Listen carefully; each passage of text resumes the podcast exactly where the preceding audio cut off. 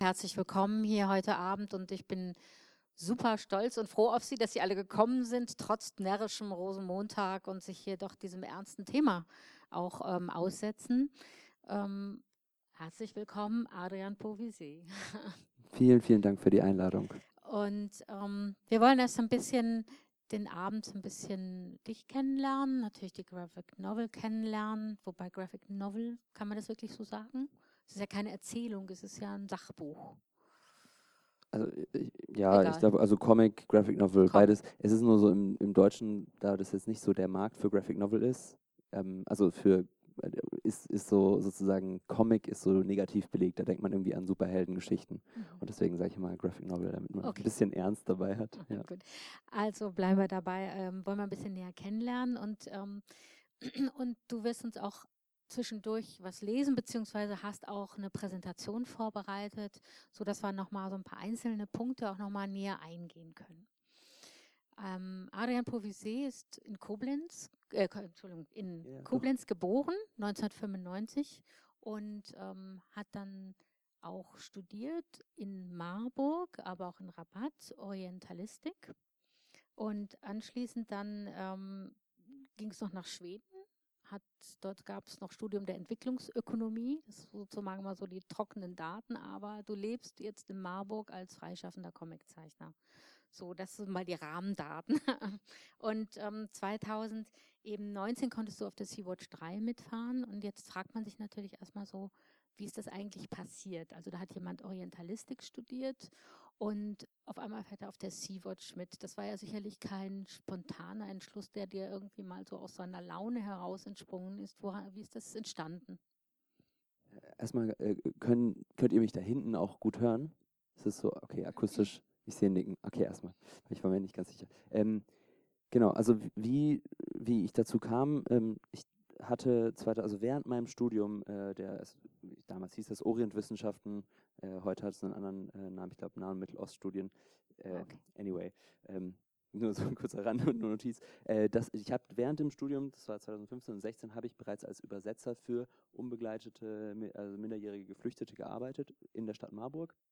Ähm, und habe so, bin sozusagen so in, in Kontakt, Kontakt gekommen mit dem behördlichen und staatlichen Versagen ähm, Deutschlands äh, im, in Bezug auf die, ja, äh, also im Endeffekt eigentlich die, die Krise der Solidarität oder äh, so wie es, wie es oftmals genannt wird, eigentlich die Flüchtlingskrise. Ähm, was aber eben eigentlich gefehlt hat, war vor allem die, das solidarische Anpacken ähm, von, von Seiten der Behörden und die, das Verteilen von Ressourcen ähm, und dieses, dieses Fehlen der Ressourcen und das, das Fehlen des, des politischen Willens, das haben, das habe ich dann irgendwie mit ganz vielen anderen freiwilligen HelferInnen haben wir das äh, sozusagen gestemmt ähm, und äh, auf, auf, auf, prägende Art und Weise ähm, mit, mit, ja, mit Kindern zusammenzuarbeiten, die 14 sind, die ähm, wissen, wenn sie nicht irgendwie schnellstmöglich in eine Schule kommen, eine Ausbildung anfangen können, die Angst davor haben, wenn sie 18 äh, sind, äh, abgeschoben zu werden. Ähm, und, äh, und auch diese, diese harschen Realitäten ähm, äh, kennenzulernen. Das heißt, ich, und ich kam dazu, dass der, der fehlende Kontext, äh, ich kam dazu, weil ich von zu Hause aus ähm, Persisch spreche und äh, an der Uni Arabisch gelernt habe. Genau.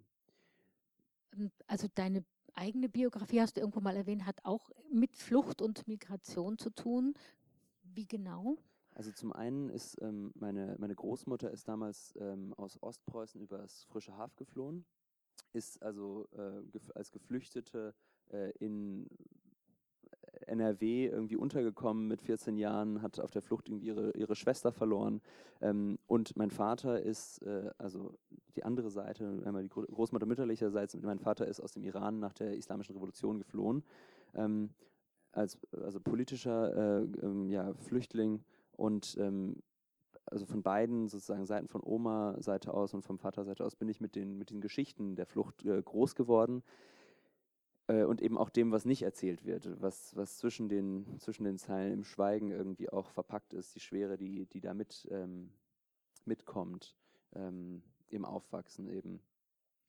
Und äh, das hat mich geprägt. Äh, das hat mich eben auch dazu gebracht, dann äh, natürlich äh, da zu übersetzen und äh, 2015, 16 eben ähm, war, war das Akutthema in Deutschland. Ähm, dann ist es ein bisschen, also ich war dann eben, wie gesagt, in Rabat, äh, habe dort studiert, kam gar nicht dazu. Es gibt weiter, weit vorne auch noch, äh, okay, ja. also die, die da hinten, wenn ihr nicht gut genug seht, hier gibt es noch drei Plätze mindestens. ähm, und ihr seid herzlich willkommen. Es stört nicht, wenn ihr, wenn ihr hier äh, vorkommt.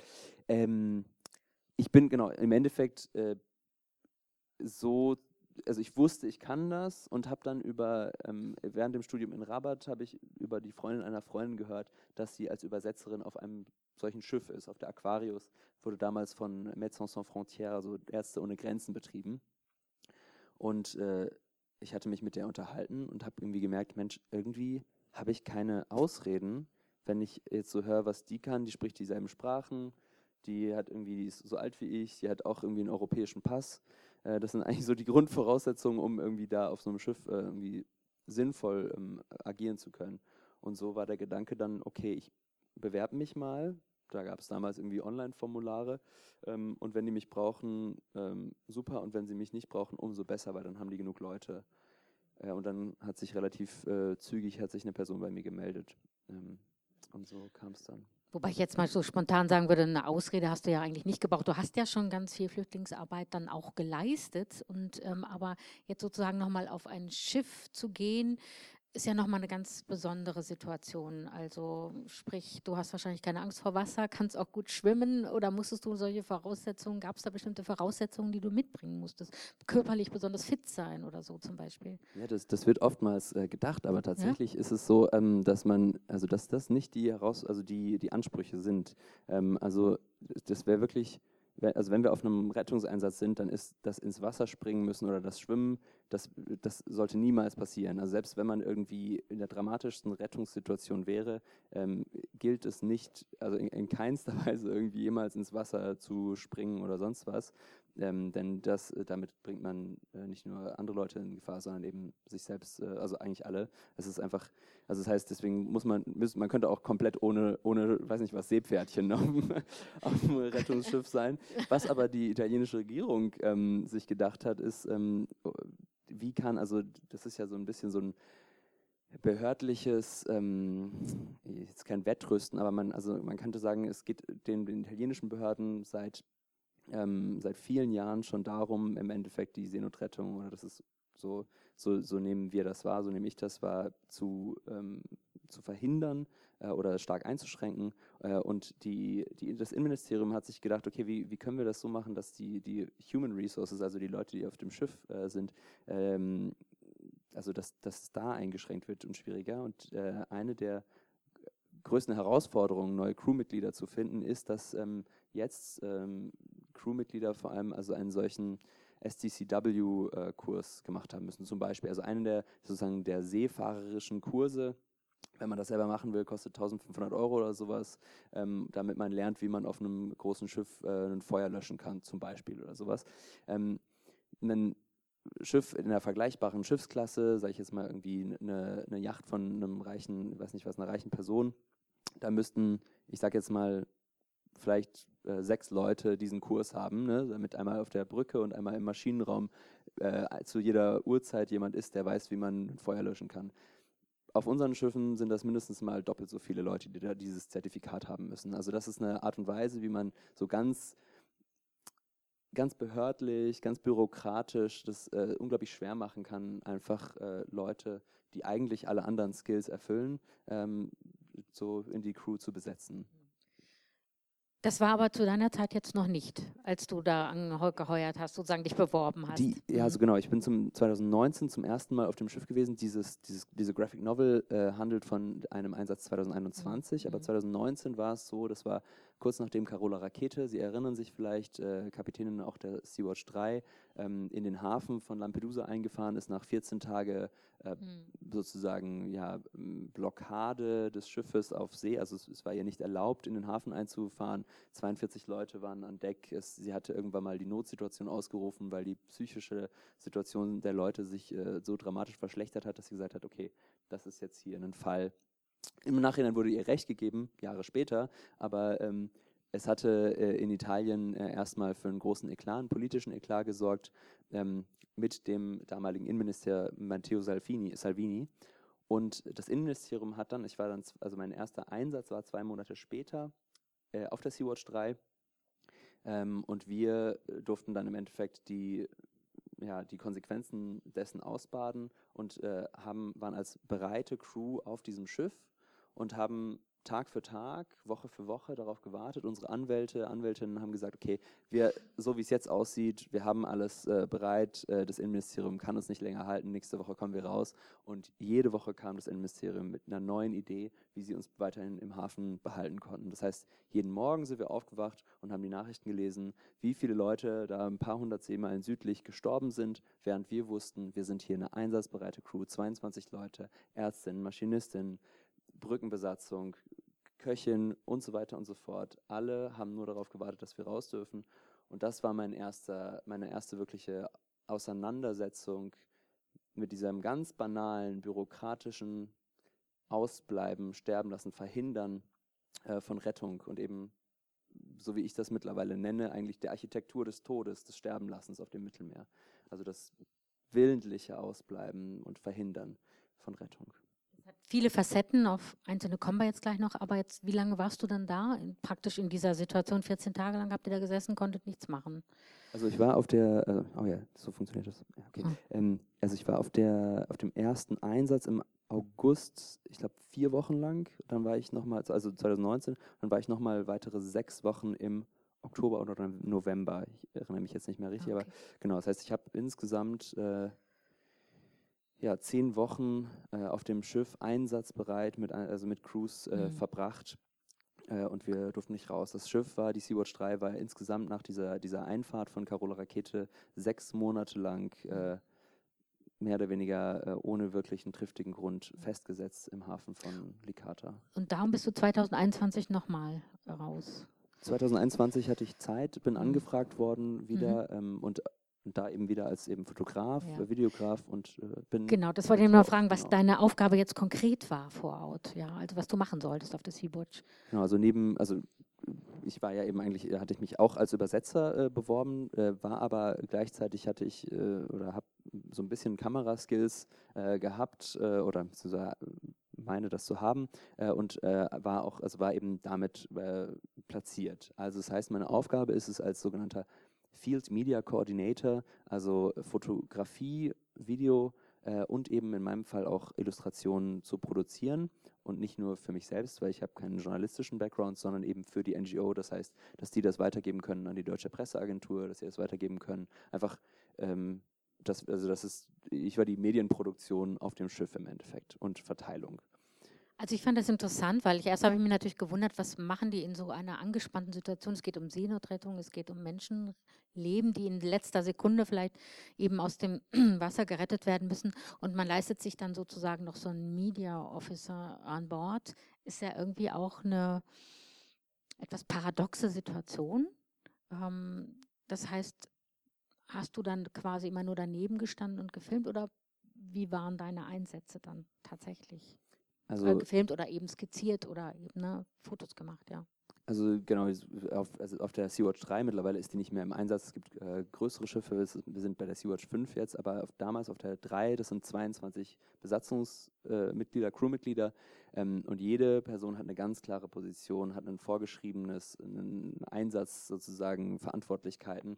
Und äh, meine Verantwortlichkeiten waren ganz klar, im, also erstmal die ganzen Helmkameras und sonst was irgendwie aufladen, fixieren, aber gleichzeitig auch, wenn es dann zu einem Rettungseinsatz kommt von dem Mutterschiff, sage ich jetzt mal, von der Sea-Watch 3 selbst, haben wir diese kleinen, Sie sehen hier dieses, diesen Rand davon, unsere orangenen ähm, Rigid Hull Inflatable Boats, also quasi unsere kleinen Schnellboote. Ähm, da passen 20, 25 Leute drauf in einer Notsituation. Mit dem, mit einem dieser beiden äh, an den Seenotfall selbst ranzufahren, äh, zu dokumentieren, was da, was da los ist ähm, und diese, die Fotos dann, also quasi wirklich alles mitzubegleiten äh, und diese Fotos dann so schnell wie möglich ähm, eben hochzuladen, denn tatsächlich ist äh, einfach das Berichten darüber ähm, und im Endeffekt ja die Medien, die, also das Medienaufmerksamkeit auch einfach tatsächlich super wichtig. Äh, in vielen Fällen haben wir durch Medienaufmerksamkeit es erwirkt, dass ähm, dass möglicherweise, also dass zum Beispiel irgendwie das Schiff, also Schiffe in den Hafen durften, ähm, dass Menschen gerettet worden sind, evakuiert worden sind, äh, mit in meinem Fall das äh, zum Beispiel auch mit irgendwie schwersten Verbrennungen, aber auch anderen medizinischen Notfällen immer wieder. Also es ist tatsächlich, ähm, das kriegt man natürlich jetzt nicht so, so viel mit, aber ganz oft ist, sind, ist auf, auf See diese, diese, das Foto, das Video doch auch sehr stark und äh, kann was bewirken. Und du hast schon darauf hingewiesen, der kleineren Rettungsboote und damit beginnt ja auch deine Graphic Novel, nämlich praktisch mit so einem Übungseinsatz. Und da wird dann sehr deutlich, wie wichtig es ist, dass jeder, jede Frau, jeder Mann sozusagen ähm, die Handgriffe beherrscht und äh, dass das Ganze ein eingespieltes Team ist, äh, das auch gut miteinander harmonisieren, also auf jeden Fall miteinander funktionieren muss. Das ist auf jeden Fall klar. Was waren denn eigentlich noch außer dir für Leute an Bord? Woraus welchen, welche Menschen haben sich da auch noch gemeldet und haben gesagt, ich möchte mit dabei sein? Also ähm, die, die Besatzung von so einem Schiff hat äh, in der Regel, ich habe es schon so ein bisschen erwähnt, wenn man sich so ein Schiff anguckt, ähm, ganz oben ist die Brücke, die muss 24-7 besetzt sein. Da, das heißt, wir haben drei Leute, die in so einem rotierenden System, das heißt eine Kapitänin, ein Kapitän, zwei Officers sozusagen, ähm, die, die dort sind. Dann haben wir dasselbe Prinzip gilt für den Maschinenraum. Da gibt es Maschinistinnen, Maschinisten, äh, die, äh, die das besetzen. Wir haben, sorry, Karina, ich frame dich jetzt. Genau. Karina sitzt hier in der ersten Reihe. Wir haben uns ähm, im November kennengelernt. Sie war zum Beispiel äh, oder ist äh, eine der Maschinistinnen der Aurora, eines äh, des, des schnell, sozusagen mehr oder weniger das Not, Notwagen oder des Ambulanzwagens von Sea-Watch. Äh, die Aurora ist in, auf Lampedusa geparkt. Und als Maschinistin, ähm, das kannst du wahrscheinlich besser sagen, ich sage sag das mal ganz kurz, weil ich das Mikrofon... Ich komme mal gerade rüber, oder? weil ja. ich finde das nämlich eine tolle Gelegenheit. Genau, vielleicht möchten Sie kurz sagen, Ihren Namen? Karina. Karina. Wie war das oder was, was hat Sie da angetrieben zu sagen, ich gehe jetzt als Maschinistin auf die Aurora? Ähm, ja, ich glaube, ähm, das ist ein bisschen ähnlich wie bei Adrian. Also man kommt irgendwann mit dem Thema so ein bisschen in Berührung und es lässt einen nicht mehr los. Und ähm, ich war ähm, 2020 auf Lesbos in einem Geflüchtetencamp und ähm, bin jetzt zu Sea-Watch gekommen, weil ich äh, vom Hintergrund her Maschinenbauerin bin und habe bei einem Unternehmen gearbeitet, das eben ähm, Schiffsantriebe macht und Dieselmotoren und bringt die Kompetenzen mit.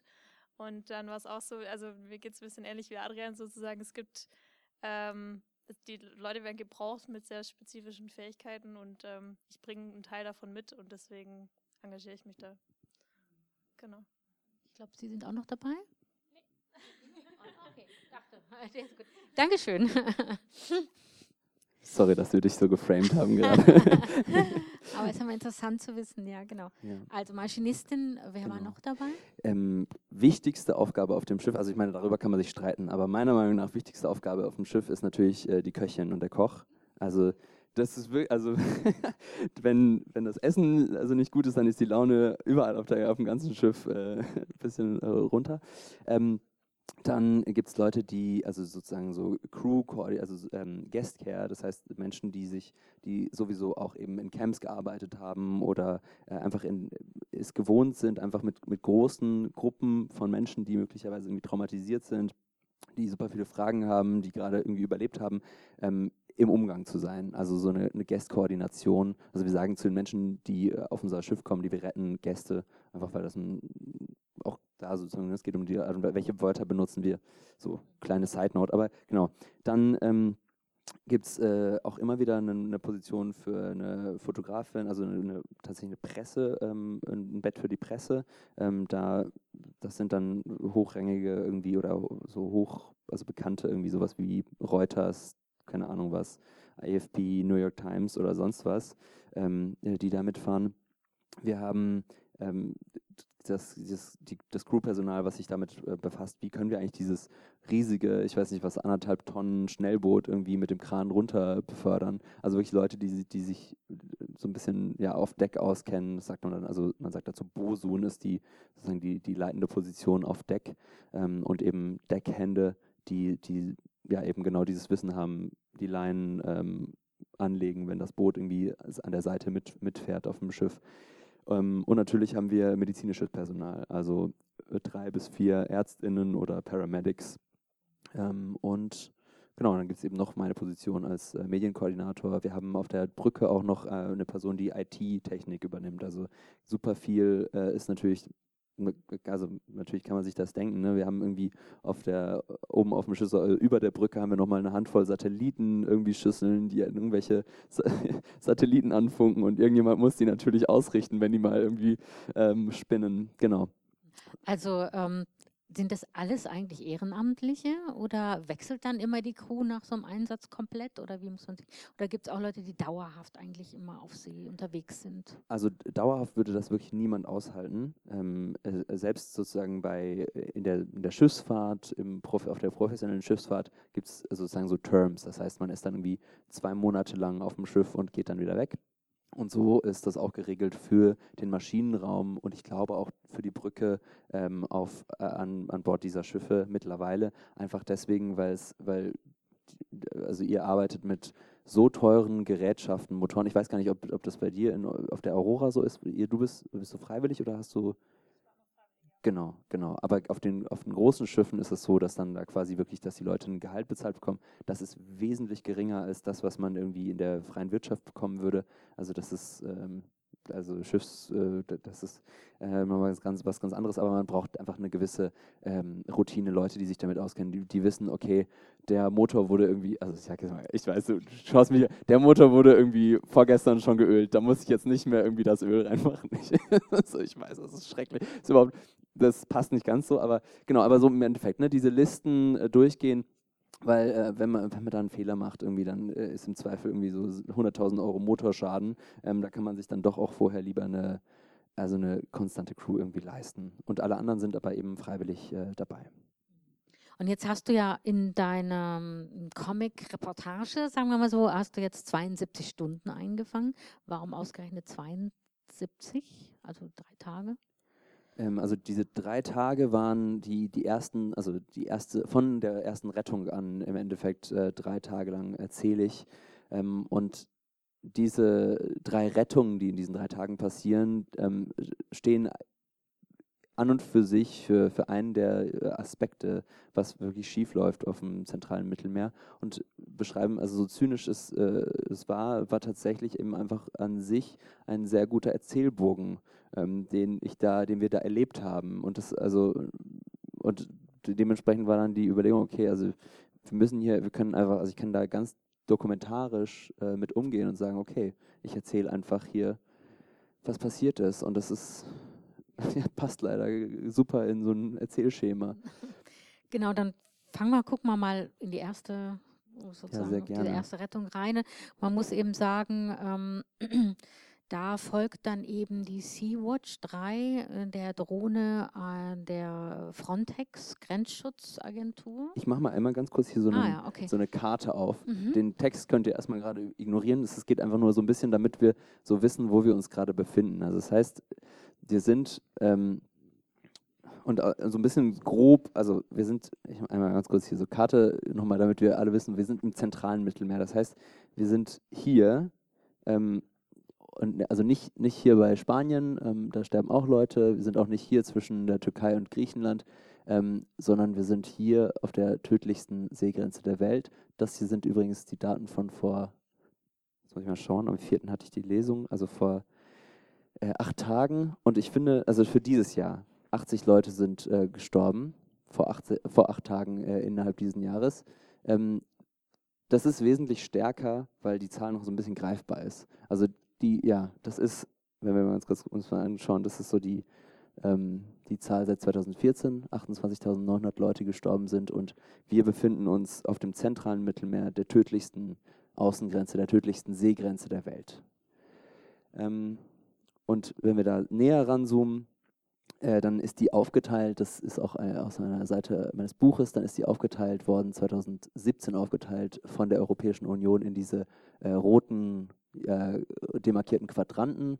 Ähm, das sind Such- und Rettungszonen. Das sind keine nationalen irgendwie äh, Gewässer oder sowas. Die nationalen Gewässer sind äh, blau. Nein, das ist, ähm, das sind quasi Verantwortlichkeitsbereiche, Such- und Rettungsbereiche. Ähm, und dieser untere, ich bin hier ganz viel mit meiner Maus hier unten, das ist äh, nördlich von Libyen. Libyen ist hier, Tunesien ist hier, übrigens auch Tunesien. Hier ist Lampedusa, die italienische Insel und Malta. Äh, Malta ist ein Land an sich, ein EU-Land.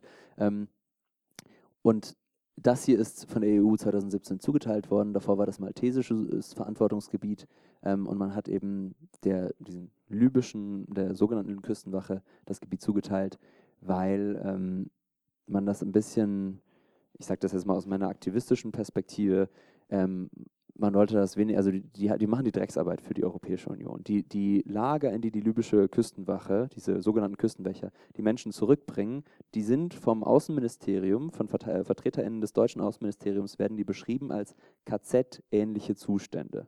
Da werden Leute gefoltert und dann werden die, die Eltern, die Familienmitglieder von den Leuten angerufen und wird gesagt, so hier, hierhin musst du Geld überweisen, damit die Person freikommt. Die machen da richtig Geld, es kommt dann in die Kriegskassen von irgendeiner Miliz und der Bürgerkrieg geht weiter. So, das wissen alle, da sind wir uns alle einig und trotzdem zahlt die Europäische Union Geld an die libysche Küstenwache, um eben diese sogenannten Pullbacks, und das ist auch das, was ich jetzt gleich vorlesen werde, äh, diese Pullbacks durchzuführen.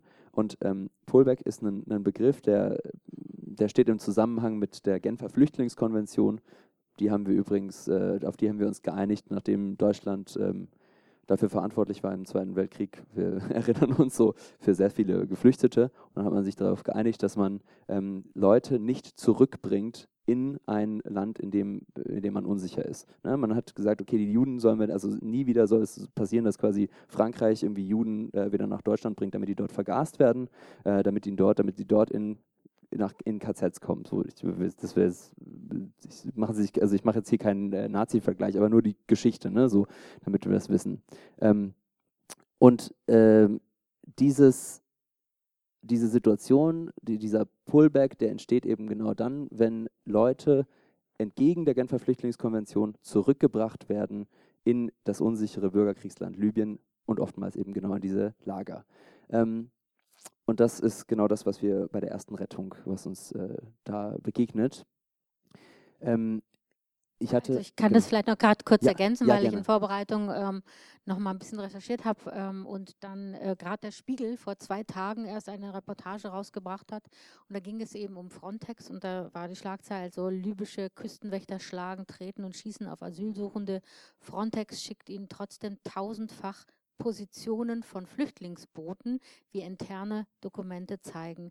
Also das heißt, es hat, gibt offensichtlich eben ein SMS oder ein, ein Mailverkehr. Da werden also von Frontex Daten über Flüchtlingsboote an die libysche Küstenwache weitergegeben, äh, damit die, die entsprechend diese Boote auch aufgreifen können. Und ähm, Spiegel hat dann tatsächlich Frontex auch nochmal, ich habe es nochmal extra aufgeschrieben, äh, dann auch nochmal aufgefordert, dazu Stellung zu nehmen. Und ähm, dann schreiben die, also, dass sie diese Positionsdaten, äh, Zitat, schweren Herzens an Tripolis weitergegeben haben. Sie seien sich der Bedingungen bewusst, denen die geretteten Personen in Libyen ausgesetzt seien. Dennoch seien sie rechtlich verpflichtet, alle zuständigen Rettungsleitstellen über Seenotfälle zu informieren.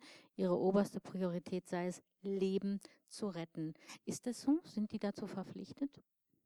Ja, das ist natürlich super zynisch, ähm, wie, also man muss dazu sagen, das ist für meiner, also eine der wenigen Antworten, die Frontex überhaupt darauf gibt. Wir haben selbst ähm, äh, miterlebt, also dieser, dieser Pullback und direkt in der, am Tag darauf gab es, haben wir, also Vielleicht schauen wir uns das an und dann, dann gehe ich da drauf äh, ein, weil das ist, das passt äh, besser, wenn ich das.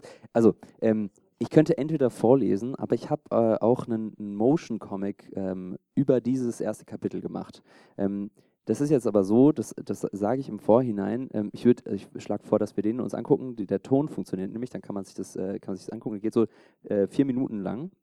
Aber für diejenigen, die das nicht sehen wollen, es gibt auch kurze Ausschnitte von einer Rettung, also wo man Menschen dabei sieht, wie sie kurz davor sind zu ertrinken. Die ertrinken nicht, aber wer das nicht sehen will, der kann jetzt einfach kurz rausgehen ähm, und in vier Minuten wiederkommen.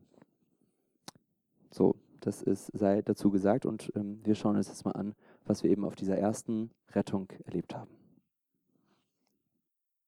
An dieser Stelle wurde die Lesung aus rechtlichen Gründen herausgeschnitten. Ja, ähm, also sind ja wirklich sehr dramatische Ereignisse auch. Warst du auf sowas gefasst? Ähm, also was wir, was wir hier sehen oder diese Videoaufnahmen, die Sie jetzt auch gesehen haben, ähm, das das, also wir haben uns auf, auf die Rettungen vorbereitet, indem wir, das schreibe ich auch in dem Buch, ähm, indem wir uns so die schlimmsten Rettungen angeschaut haben, die, ähm, die jemals sozusagen passiert sind. Also internes Videomaterial, aber teilweise auch, was man auf äh, YouTube finden kann.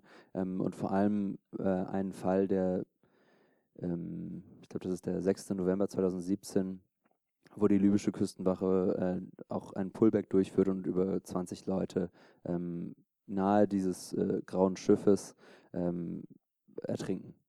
Ähm, alles dokumentiert von einem italienischen äh, Helikopter, von den Kameras der Sea-Watch 3. Ähm, und äh, als, als ich da war und wirklich, das war die erste Rettung, es war wirklich, ich äh, dachte so, okay, jetzt muss ich irgendwie alles richtig machen, muss alles fotografieren.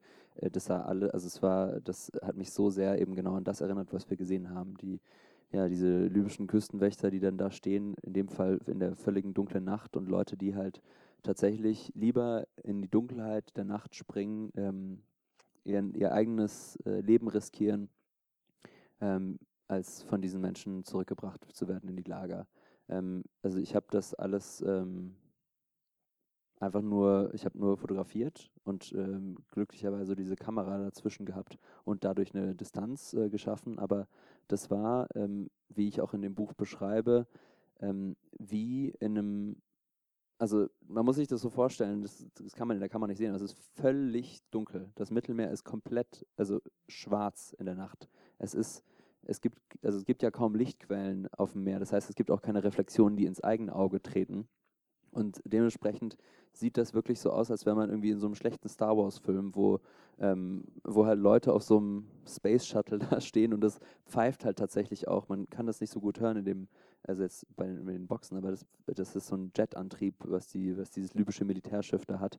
Ähm, das pfeift wie so ein äh, kurz vor dem Abheben stehender äh, Jumbo-Jet, äh, das Teil. Das, das macht das Ganze völlig surreal. Also ich war überhaupt nicht darauf vorbereitet und das, ähm, dadurch, dass es so surreal war, das hatte unsere ähm, Medic, also Paramedic hat das gesagt. Er meinte, das war so eine Szene, die war äh, so real, so grafisch, dass es eigentlich nur unter surreal abgespeichert werden konnte, wie irgendwie in einem Computerspiel oder sowas. Man hat nicht nie was Vergleichbares äh, erlebt. Wie behält man eigentlich noch die Orientierung, wenn es so dunkel ist? Also das habe ich mich auch gerade gefragt, dass man überhaupt noch sieht, wo jemand quasi noch in Not ist oder wo man noch schnell eingreifen muss. Das ist eine, da, da kommt es dann sozusagen, das ist halt äh, ein gut ein, eingeübtes Team, ah, okay. ein Protokoll, eine Brücke, die von sozusagen, also ein Brückenteam, die mit, ihren, äh, mit ihrem Flutlicht ähm, den, sozusagen die Situation beleuchtet, beleuchtet hat in unserem Fall und dann im Zweifel, wenn wir irgendwas nicht sehen, wenn unser Rettungskoordinator auf dem Schnellboot eine Person nicht sieht, ähm, man hört es ja immer, ähm, two, two persons in the water und dann, also Clemens, unser Fahrer, ruft das nach vorne hin, unser Bootskoordinator ähm, äh, Patrick gibt die Richtung an, zählt die, äh, die Distanz runter, 5, 4, 3, 2, 1 Meter, äh, so damit wir auch in dieser Stresssituation, dass unser Fahrer, der das gar nicht sieht, die Person nicht überfährt. Ähm, all das muss eintrainiert sein, wie gesagt, Wochen vorher sozusagen geübt, ähm, weil äh, da Sekunden zählen und gleichzeitig auch äh, ja, eine Sekunde zu spät abbremsen bedeutet, man überfährt eine Person. Und das ist halt, nur weil das was, also man glaubt nicht, aber es ist halt ein anderthalb Tonnen irgendwie ähm, äh, ja, das ist, man überfährt eine Person einfach so. Also das ist unglaublich äh, riskant äh, und trotzdem eben kann man sagen, das ist einfach ein, das ist eben das, was oftmals irgendwie so, man weiß nicht, was man sich äh, denkt, wenn man so nach, von außen auf eine NGO irgendwie guckt und sich denkt, ah ja, eine Bunch of Hippies, die irgendwie Leute retten, aber das in so Momenten merkt man, dass es hochprofessionell eintrainiert. Äh, Rettungsprotokolle, wie sie teilweise ähm, von, von, von Navies ähm, nicht, nicht besser machen, gemacht werden können. Ja, sonst wird es ja auch gar nicht funktionieren, weil gerade genau, du hast es ja schon mehrfach betont, da muss ja jeder Handgriff eigentlich sitzen. Und ähm, was passiert dann, wenn der Rettungseinsatz vorbei ist? Ihr fahrt dann zurück zum Hauptschiff und die Menschen werden dann natürlich die Gäste entsprechend versorgt, nehme ich an. Und was passiert dann? ähm, das medizinische Team übernimmt. Es gibt eine, eine medizinische Ersttriage. Wer ist, äh, ja, hat unglaublichen Bedarf, kommt möglicherweise in das interne Krankenhaus des Schiffes oder wird irgendwie sonst wie versorgt äh, und alle anderen Leute ähm, kommen erstmal an und versuchen darauf klarzukommen, was gerade passiert ist. Sie wahrscheinlich ihren, den, einen der schlimmsten Tage, Tage ihres Lebens erlebt haben. Ähm, und gerade bei dieser Rettung, das war unser, ähm, unser Schnellbootfahrer Clemens, den Sie auch in dem Buch ähm, kennenlernen, zumindest ein paar so Szenen über ihn. Ähm, dem ist diese Szene aufgefallen. Er ist im, im wahren Leben, sage ich jetzt mal, ist er ähm, Bewegungspädagoge, also macht irgendwie Parcourskurse ähm, für, für Kindergruppen, Jugendgruppen. Und er hat gesehen, dieses äh, kleine Mädchen von vielleicht sechs bis acht Jahren oder so, ähm, ist über Bord, über Deck gerannt, die ganze Zeit, Kreise gerannt, hin und her gerannt. Und das hat ihn so berührt, weil, weil er direkt gecheckt hat, die verarbeitet da gerade ihr Trauma, die muss, die muss gerade rennen ist egal, lass sie rennen, äh, auch wenn das überhaupt völlig verboten ist, eigentlich auf so einem wackelnden Schiff zu rennen und, es, und da irgendwas passieren kann, aber das ist gerade wichtiger. Ähm, das sind diese Momente, irgendwie klarkommen und realisieren, was passiert ist. Man hat gerade überlebt. Mhm. Und vom Ablauf dann, also gibt es, ähm, also ich frage mich jetzt gerade so, wie wird dann irgendwie gesammelt oder heißt es dann, wir machen jetzt noch drei Tage weiter oder wir bringen die jetzt sofort, wie es schnell es geht, irgendwo an Land oder wie ist da, wie ist da das Protokoll einfach?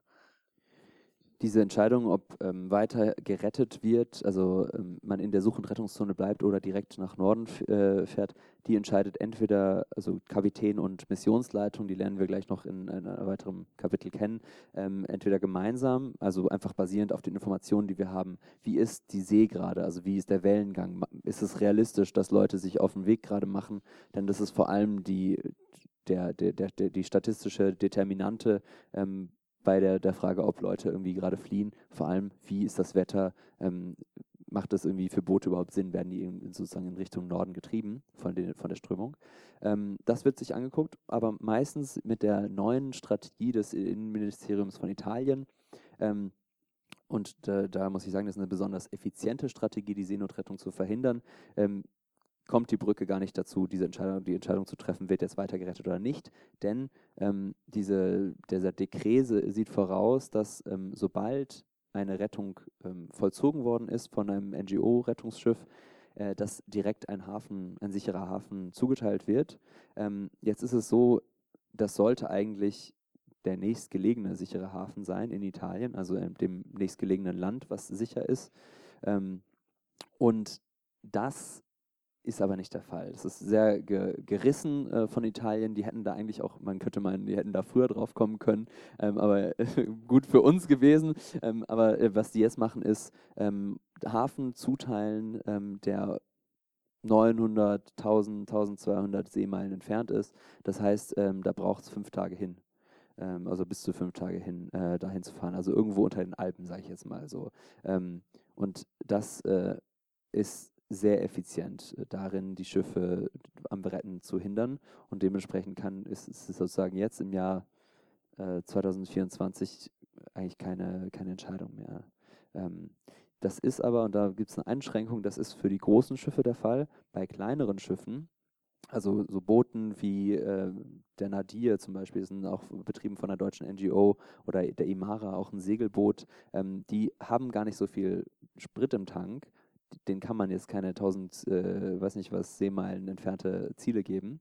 Ähm, und dementsprechend ist es denen möglich aktuell, ähm, auch wenn die, also das ist so, so perfide, ne? man, muss sich wirklich so angucken, okay, was ist, was bietet diese zivile Flotte jetzt gerade in Anbetracht der politischen Situation und gerade die haben in, im letzten Jahr 2023, ich glaube, die ich glaube, die Imara, ich hatte eine Lesung mit Leuten von, von dieser, dieser NGO, die haben über 5000 Leute irgendwie ähm, gerettet, einfach nur mit so einem kleinen, ich weiß nicht was, 12 Meter, 16 Meter Bötchen. Das ist Wahnsinn. Die waren dann ständig im Einsatz wahrscheinlich unterwegs. Ja. Hm. Die waren ständig hm. äh, im Einsatz und die haben, die durften eben auch vor Ort hm. bleiben, hm. weil es nicht okay. anders möglich gewesen wäre. Verstehe. Mhm. Und man konnte ja jetzt eben auch schon sehen, also das war jetzt, nee, jetzt fange ich nochmal anders an, also das war jetzt sozusagen ein erster Rettungseinsatz und du hast ja eben schon erzählt, in deiner ähm, Graphic Novel, da werden ja drei verschiedene Einsätze beschrieben und bei dem zweiten, da trifft nun eben die Sea-Watch auf ein Flüchtlingsboot, das ähm, auf dem ein Feuer auf, ausgebrochen war. So sieht das aus, genau. ja. Wie war denn da die Situation, auf die ihr getroffen seid? Also dieses Kapitel, das befasst sich ähm, was ich jetzt vorlese, ähm, mit, mit genau dieser, ähm, mit dem Schimmer, so ein bisschen diesem Hoffnungsschimmer, aber der auch so trügerisch ist. Also wir haben dieses Boot so, ähm, noch bevor die Sonne aufgegangen ist, gefunden, wirklich so am nächsten Tag. Ähm, also 4 Uhr morgens ist das, glaube ich, zum ersten Mal in irgendeinem äh, Fernrohr aufgetaucht, äh, Fernglas. Ähm, und wir erst später stellt sich heraus, dass in diesem Unterdeck, ähm, dort wo die Kinder geschlafen haben, das ist gerade so groß genug, dass die Kinder dort eben äh, untergekommen, äh, untergekommen sind, dass dort das Feuer ausgebrochen war. Das heißt, ähm, viele der Kinder, es waren 66 Menschen an Bord, ich glaube 23 äh, Kinder, viele der Kinder haben extremste Brandwunden. Ein Junge von acht Jahren hat 40 Prozent seiner Körperhaut verloren der Vater dieses Jungen ist in, in dieses Unterdeck gekrabbelt, gekrochen und hat mit seinen eigenen Händen dieses Feuer äh, versucht zu löschen, hat dabei auch die Haut an seinen gesamten Armen verloren und es tatsächlich ähm, geschafft, den Brand des gesamten Bootes zu stoppen.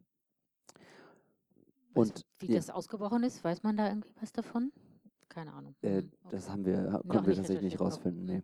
Aber also das ist einfach, das, äh, das ist äh, gewählt auch oder so sozusagen so passend, ähm, äh, auch weil eben das gerade diese Rettung eben zeigt, es ist, es ist so einfach möglich, auf dem Mittelmeer zu sterben, ohne dass irgendjemand sozusagen, ob, also ne, das, mal die Staaten mal ganz abgesehen davon, aber es ist, äh, ob es jetzt irgendwie ein Brand auf, auf, auf dem Boot ist, passiert, ob es irgendwie Navigation fällt aus, Sprit geht leer, also all diese Gründe, ja, die, die. Boote an sich sind natürlich auch oft sehr bau, also Schrott. Ne, absolut. Ne? Also jedes dieser Boote, und das ist vielen nicht klar, ist laut dem, also wenn sich das ein Seefahrer oder jeder, äh, jede Rettungsleitstelle anguckt, würde jede Rettungsleitstelle sagen, jedes dieser Boote ist ein Seenotfall, weil die haben keine Navigationslichter, die haben keine ähm, Navigation an sich, die haben äh, keine Rettungswesten, die ganzen, die Leute, ähm, die haben keinen Ersatzmotor, das ist nicht hoch genug sozusagen irgendwie gedeckt, ähm, um auf offener See zu fahren.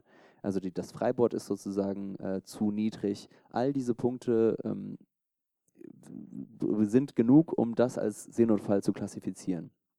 Ähm, denn es kann wirklich jeden Moment sein, dass da irgendwas ausfällt und dann haben die kein Backup und dann sind die ausgeliefert.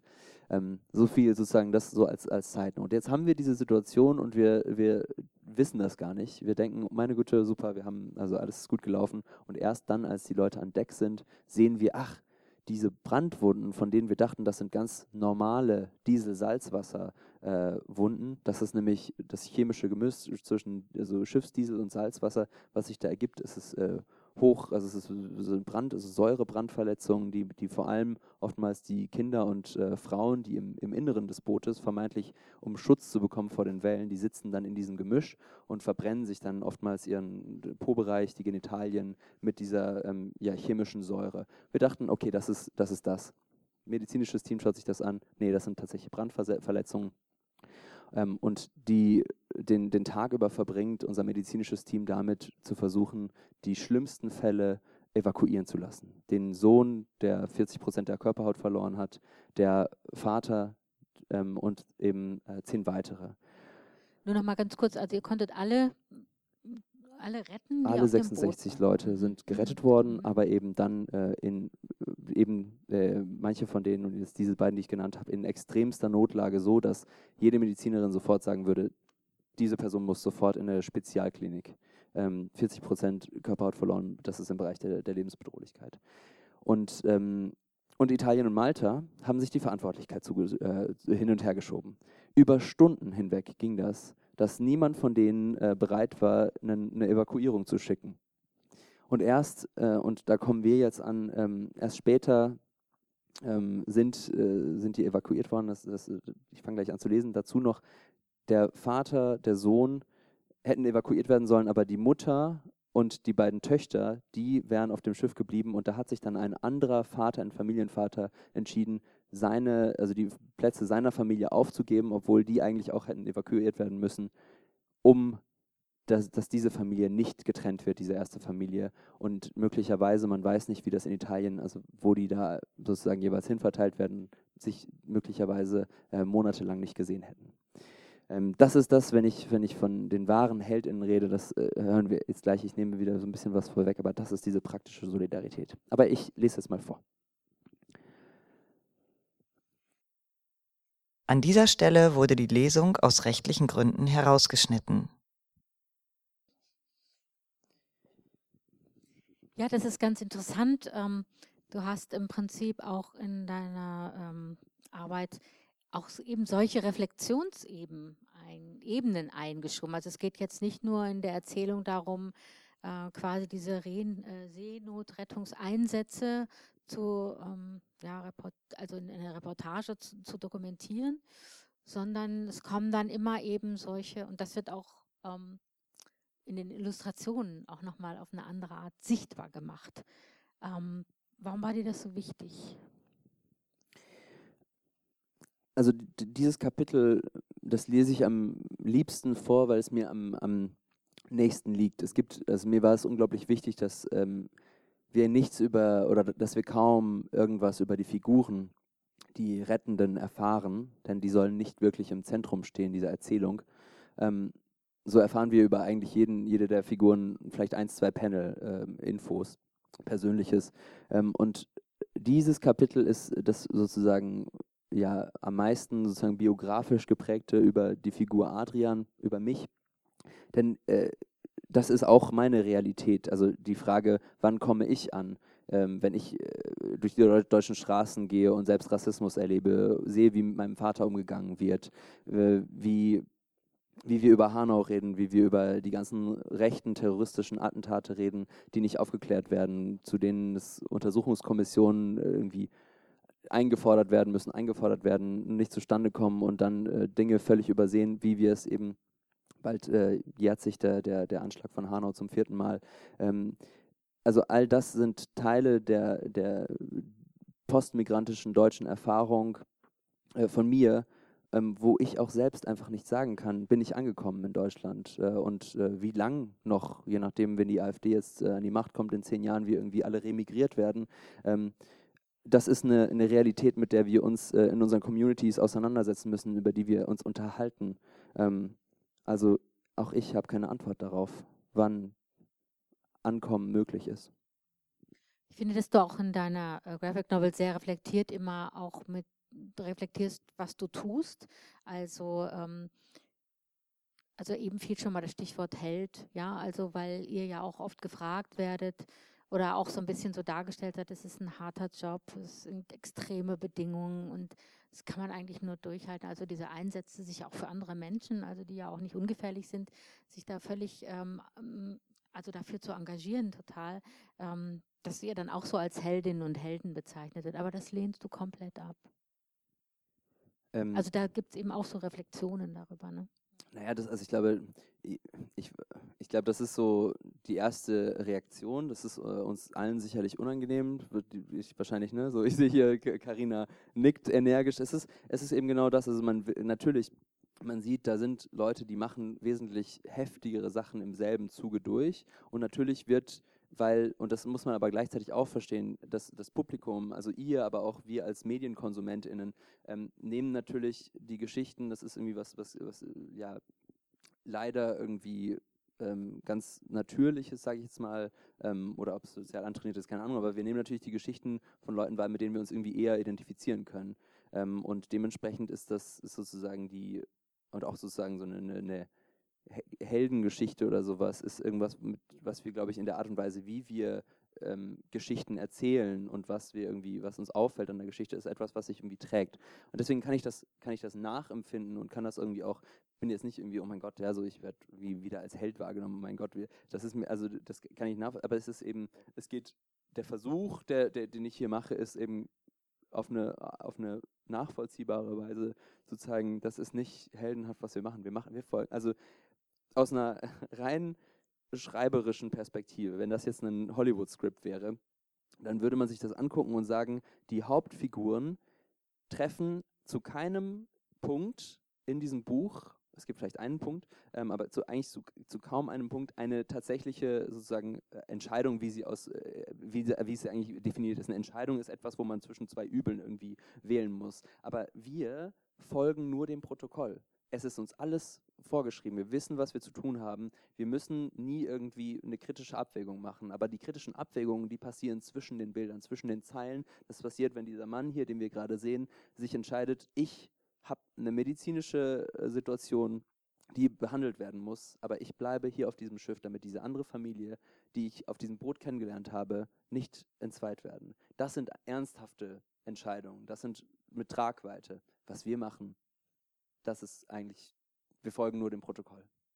Und das war, das war die, die, die, die ja, subversive Message vielleicht, was ich damit versucht habe, eben genau das zu zeigen. Das ist nicht heldenhaft, was wir machen. Wir tun nur unseren Job. Du hast eben schon gesagt, also im Grunde dieser Mann ist der Einzige, der uns sozusagen als Geflüchteter so ein bisschen mal oder als Geflüchteter etwas sichtbarer wird. In der Tat werden die, bekommen die keine Namen, es gibt keine Geschichten, die erzählt werden. Da hältst du dich total ähm, raus. Das hat mich erst so ein bisschen gewundert. Dann habe ich gedacht, ähm, weil, weil es natürlich man eigentlich schon gerne mehr über diese Menschen erfahren möchte, über ihre Schicksale. Darum geht es ja auch, dass man versucht, verständlich zu machen, warum sind die jetzt da unterwegs? Warum springen sie lieber ins Wasser, nehmen ihren eigenen Tod in Kauf? Was bewegt sie, diese gefährliche Route zu nehmen? Ich denke, das sind ja auch so Fragen, die dich umtreiben. Du hast eben auch gesagt eingangs, du kannst die Sprache, du bist als Dolmetscher auch unterwegs. Hast du mit denen Kontakt trotzdem aufnehmen können und also auch solche Geschichten erfahren? Wir haben, also gerade als Medienkoordinator ähm, geht es genau darum, zu berichten, aber gleichzeitig ist es unglaublich wichtig, sich genau dessen bewusst zu sein, dass dieses Schiff nicht der Ort ist für die meisten Menschen und auch aus einer psychologischen Perspektive nicht der Ort ist, um sich, also das ist kein sicherer Ort, das schaukelt, die Leute sind seekrank, die äh, sind gerade noch irgendwie trauma, also möglicherweise traumatisiert. Äh, für die meisten Leute ist es nicht der Ort, aber es gibt auch Menschen, die gesagt haben, ich muss erzählen. Ähm, und wir haben schrecklichste Geschichten gehört. Ähm, ich habe mir auch überlegt, erzähle ich jetzt diese, erzähle ich jetzt diese Geschichten, aber ich, ähm, die, also es, es hat sich nicht unbedingt so angefühlt, oder es war, ich, ich glaube nicht, dass ich der Richtige bin, diese Sprechhaltung einzunehmen. Ich kann aus meiner Perspektive berichten und verweise dann immer wieder und auch am Ende meines Buches im Infoteil zu den Autoren und äh, den Autorinnen, die selbst über ihre eigene Flucht schreiben.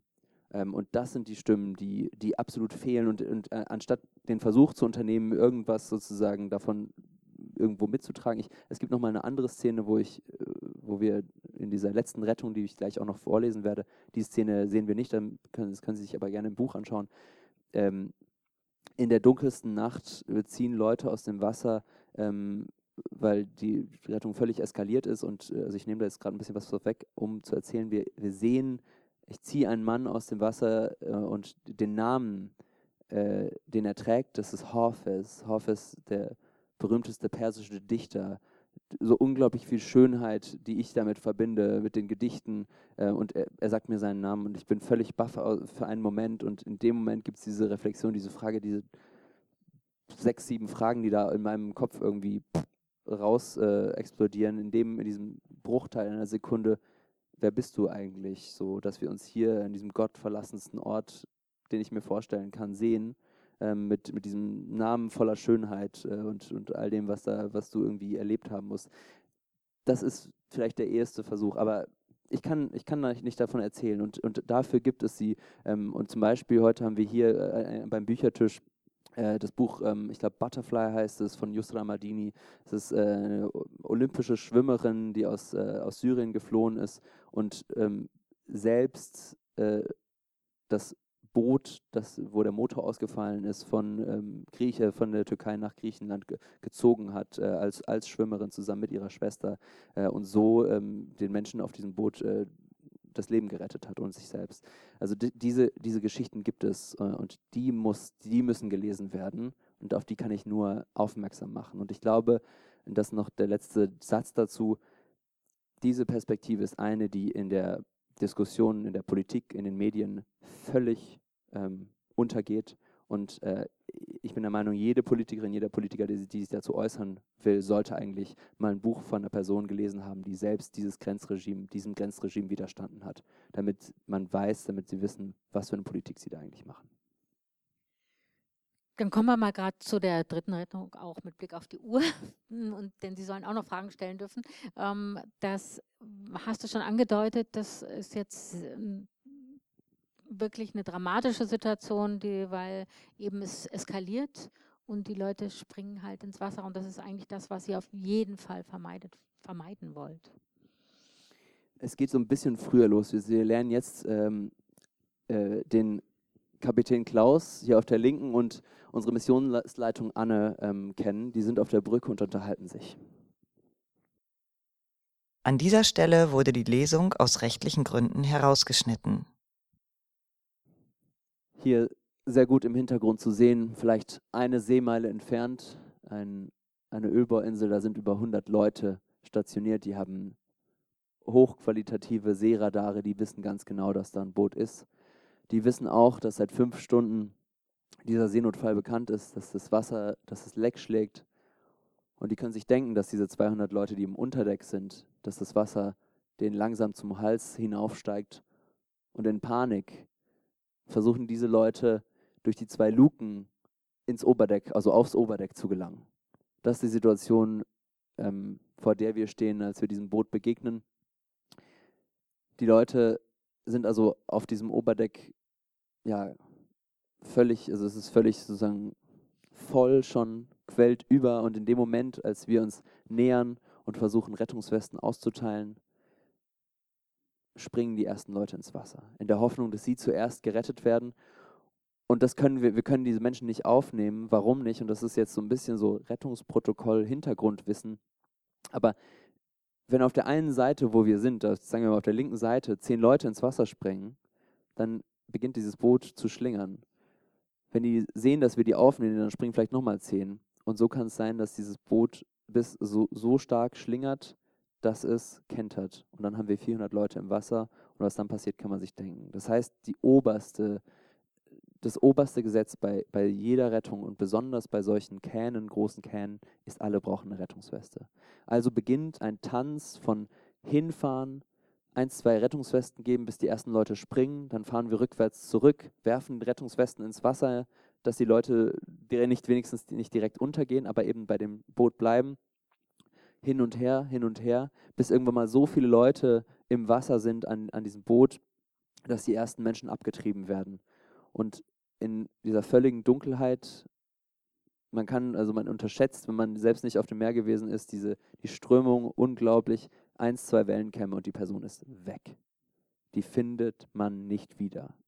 Also beginnt ein, ein Suchen, ein verzweifeltes Suchen nach eben genau dem, was, was das Schimmern der See wirklich ist. Das ist in der Nacht der letzte Widerschein in der Taschenlampe von der Gischt, die eine Person, die kurz davor ist, unterzugehen, aufschäumt. Das ist die, diese, diese Szene, die im Endeffekt nicht von mir erfunden worden ist, sondern wenn da irgendjemand Regie geschrieben hat in dieser Dokumentation, dann ist es Brüssel, Malta, Berlin, Rom. Leute, die in irgendwelchen Büros sitzen, Reden schwingen und äh, sich eigentlich auch bewusst sind, dass das die Konsequenz ihrer Politik ist. Denn keine der Rettungsleitstellen, keine der ver ja, verantwortlichen Behörden ist zu diesem Seenotfall gekommen. Und das ist etwas, was nicht einmal passiert, sondern immer wieder auf dem zentralen Mittelmeer. Deswegen ist genau diese Rettung die, das Finale, das traurige Finale, was nochmal so ganz klar verdeutlicht, das ist der Alltag auf dem Mittelmeer. Das ist der Alltag, den wir mit unseren europäischen Steuergeldern finanzieren und damit eben auch genau diese Architektur, das Ausbleiben des Sterbenlassens.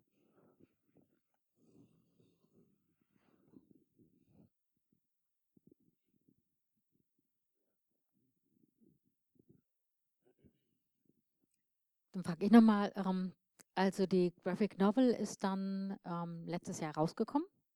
Genau, im Oktober 2023, ja. Mhm. Und wie lange hast du dann gearbeitet? Ähm, also es ist für eine Graphic Novel sehr schnell gewesen. Für ein Buch würde man sagen sehr langsam. Ich habe äh, anderthalb Jahre daran gearbeitet.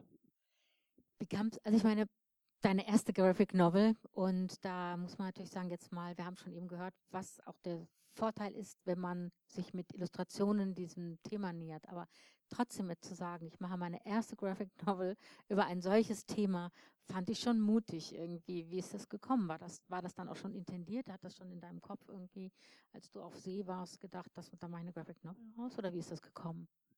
Also ähm, ich hatte, also ich, ich finde das Format Graphic Novel super. Ich war super inspiriert von Liv Strömquist, habe natürlich diese Klassiker von Persepolis und Maus äh, gelesen, ähm, die, die viele von Ihnen, ich sehe schon nickende Köpfe, kennen ähm, und äh, hatte im selben Zeitraum, äh, also so 2021, habe ich selbst an einem Skript gearbeitet für eine Graphic Novel. Ich habe eigentlich, also hatte in meinem Studium Klimaforschung gemacht, über Klimaforschung, meine, meine Auseinandersetzung damit, dass äh, wenn ich mir den IPCC-Report anschaue, dass es keine Zukunft gibt für meine Familie im Iran. So, ähm, habe das abgeschickt an den, an den Avant Verlag, wo ich jetzt auch äh, veröffentlicht bin und äh, habe äh, eine Rückmeldung bekommen, hey, klasse, lass uns da mal drüber reden. Und am selben Tag äh, habe ich einen Anruf von Sea-Watch bekommen. So, und das ist immer so bei Sea-Watch, ich weiß nicht, ob das bei dir auch so ist, hey, in zehn Tagen äh, in, in, in Spanien, so bist du da?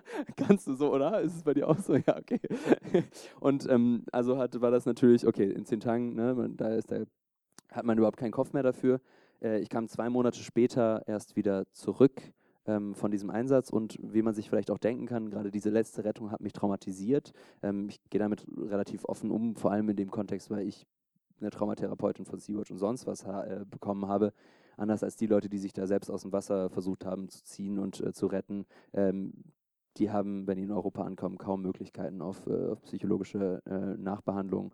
Ähm, und äh, großes Thema, vor allem, also kurze, kurze Klammer auf, mich hatte, nach der, nachdem ich in der Frankfurter Buchmesse gelesen hatte, kam eine Psychologin auf mich zu, die arbeitet in, äh, in Gießen in der ähm, Landesaufnahmestelle und meinte zu mir, danke, dass du das angesprochen hast.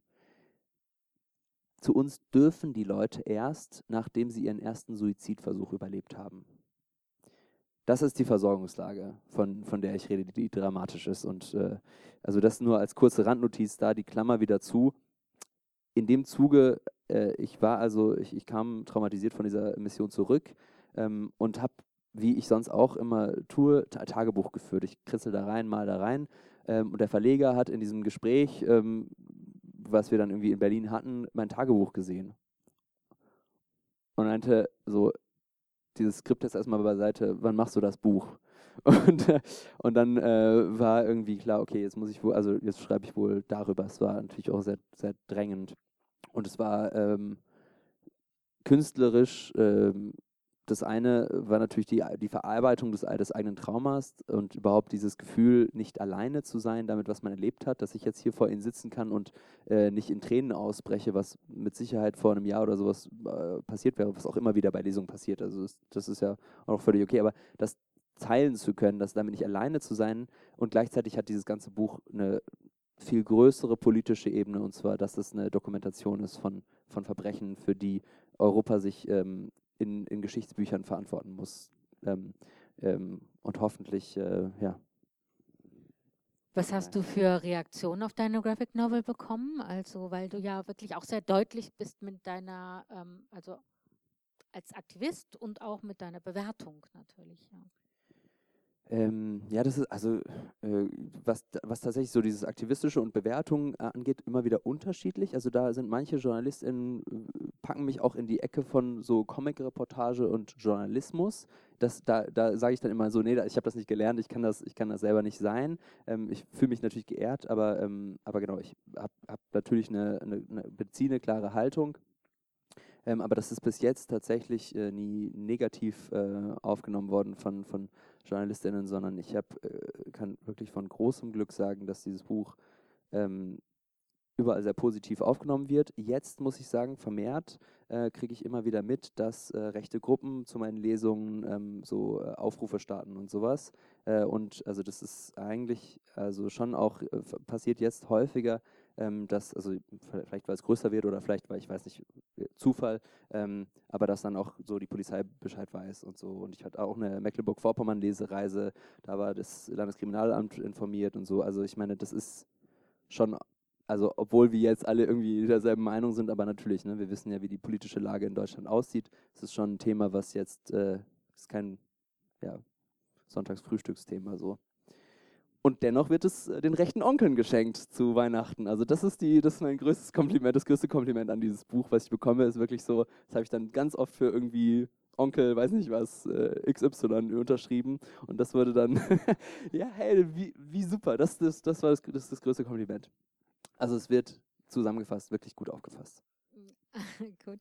Aber jetzt noch eine letzte Frage und zwar, das interessiert mich schon nochmal. Also, ähm, jetzt haben wir ganz viele Stichworte. Also, wie gesagt, Orientwissenschaften studiert, Klimaforschung gemacht und ähm, jetzt aber als Comiczeichner und Autor. Ist das das, wo du jetzt erstmal bleibst? Ähm, oder dieses Projekt zum Beispiel auch, was du dem Avon Verlag vorgelegt hast, wird das noch Realität werden? Ähm, oder bist du jetzt erstmal ganz noch mit diesem Thema beschäftigt oder planst du vielleicht schon wieder deine nächste Reise oder hast du dich nochmal bei Sea-Watch beworben oder jetzt ganz woanders vielleicht, ja? Ähm, ja, ich bin ja immer ein bisschen zurückhaltend, weil Pläne ja natürlich nicht klappen können und sowas, aber ich ähm, bin gerade, äh, das ist ja jetzt nicht, ist ja keine, wird ja jetzt nicht irgendwie irgendwo abgedruckt, aber genau, deswegen, äh, ich, ich arbeite gerade mit äh, Funk zusammen an der, an der Möglichkeit, dass dieses, dieses Buch ähm, in Form von einem Podcast einem viel größeren Publikum ähm, zugänglich gemacht werden kann. Ähm, das, äh, das ist ein Herzensprojekt und ansonsten ist ein weiteres großes Projekt, das ich mit äh, einer mittlerweile Freundin ähm, und einer Aktiv also Aktivistin, die heißt Mahtop Sorbet ähm, äh, ihr Vater sitzt in Griechenland im Gefängnis ähm, und der ist äh, als vermeintlicher Schmuggler, wir haben es in dem Kapitel gesehen, ähm, eingebuchtet worden, äh, war schon zwei Jahre jetzt im Gefängnis, äh, muss noch weitere 18 Jahre sitzen. Der ist jetzt 60 Jahre alt. Das heißt, wenn der so sein, also wenn, wenn das so durchgeht, dann wird sie ihn vermutlich nicht mehr, also ja. Ähm, und auf jeden Fall, wir arbeiten gemeinsam daran, seine im Persisch geschriebenen Tagebücher ähm, aus dem Gefängnis zu übersetzen und daraus ein Buch mit möglicherweise Graphic Novel Anteilen zu machen. Ähm, und äh, der, der Kontext dessen ist eben, er ist von dem eigentlichen Schmuggler äh, gezwungen worden, ein Auto zu fahren. Die waren schon über die Grenze hinweg, aber er ist dann sozusagen das Auto mit irgendwie noch ein paar anderen Frauen und jüngeren Männern irgendwie gefahren und, äh, und ist dafür sozusagen dann als, als Schmuggler äh, ins Gefängnis gekommen. Sein, ähm, wer sich dafür interessiert, das ist auf Instagram zu finden als die Initiative Free Homayun, das ist der Name des Vaters. Ähm, und äh, die, dieser Prozess, der, der, der Berufungsprozess, ähm, der findet am 22. April statt. Und da werden wir dann auch in Griechenland sein und, ähm, und davon berichten und da unterstützen, was das Zeug hält. Das sind so die zwei, zwei Herzensprojekte, die jetzt passieren und noch so Nebenprojekte, wie das dieses Buch jetzt auch, ähm, dass wir da eine, mit einer politischen Bildnerin eine pädagogische Handreichung zu erarbeiten, weil einfach sehr viele Lehrerinnen und Lehrer mich schon ähm, gefragt haben, was, wie können wir damit arbeiten, was gibt es dazu, wie ich das in meinen Unterricht einbinden kann. Also es gibt sehr viel Interesse an dem, ja, an dem Werk gerade. Ja, dafür vielen Dank, dass du das so, also auf jeden Fall in die Öffentlichkeit gebracht hast. Das ist äh, wirklich ein unschätzbarer Wert. Und an dieser Stelle, wie gesagt, ach, da gibt es noch eine Frage, ja. Okay, also die Frage war, ähm, der, also manche Leute werfen der Seenotrettung vor, dass es, was wir machen, ist äh, Schmugglerei. Das ist eine sehr gute Frage, ähm, weil ähm, das basiert auf der sogenannten, kurzer Exkurs, ich hoffe, wir haben noch die Zeit dafür, ähm, auf der sogenannten ähm, Pull-Faktor-Theorie. Das ist aus den 70ern entstanden, die lässt sich gar nicht auf Seenotrettung ähm, anwenden, haben auch die Erfinder dieser Theorie, die wissenschaftlichen Erfinder dazu gesagt. Ähm, und dennoch wird es von rechten Kreisen, äh, irgendwie vor allem in Italien, irgendwie von, von extrem rechten Kreisen immer wieder aufgegriffen. Und der, der Gedanke hinter dieser Theorie ist einer, der sehr gut einleuchtet. Deswegen hält sich das auch so gut. Und zwar der Gedanke, wenn da ein Boot ist, dann setzen sich Leute in Rettung, also wenn da ein Rettungsschiff ist, dann setzen sich Boote in äh, Menschen in Schlauchboote, um von denen gerettet zu werden. Ma also macht natürlich logisch erstmal voll Sinn. Tatsächlich aber, wenn wir uns Studien, alle Studien dazu angucken, sehen wir keine, empirische, äh, keine empirischen Beweise dafür, dass das so ist.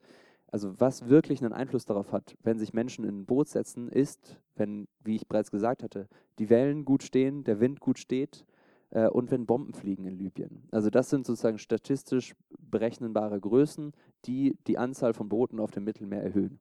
Erst im August äh, diesen Jahre, äh, des letzten Jahres ist in äh, Nature, also einem der renommiertesten Wissenschaftsmagazine, dazu eine Studie rausgekommen. Es gibt aber auch schon zuvor aus dem Jahr, ich glaube 2019 oder 2020, eine Oxford-Studie. Also und, aber es hält sich, es hält sich einfach weiterhin, weil der, Geda der Gedanke so einfach ist, ähm, aber es tatsächlich einfach nicht mit der Realität äh, in Verbindung steht.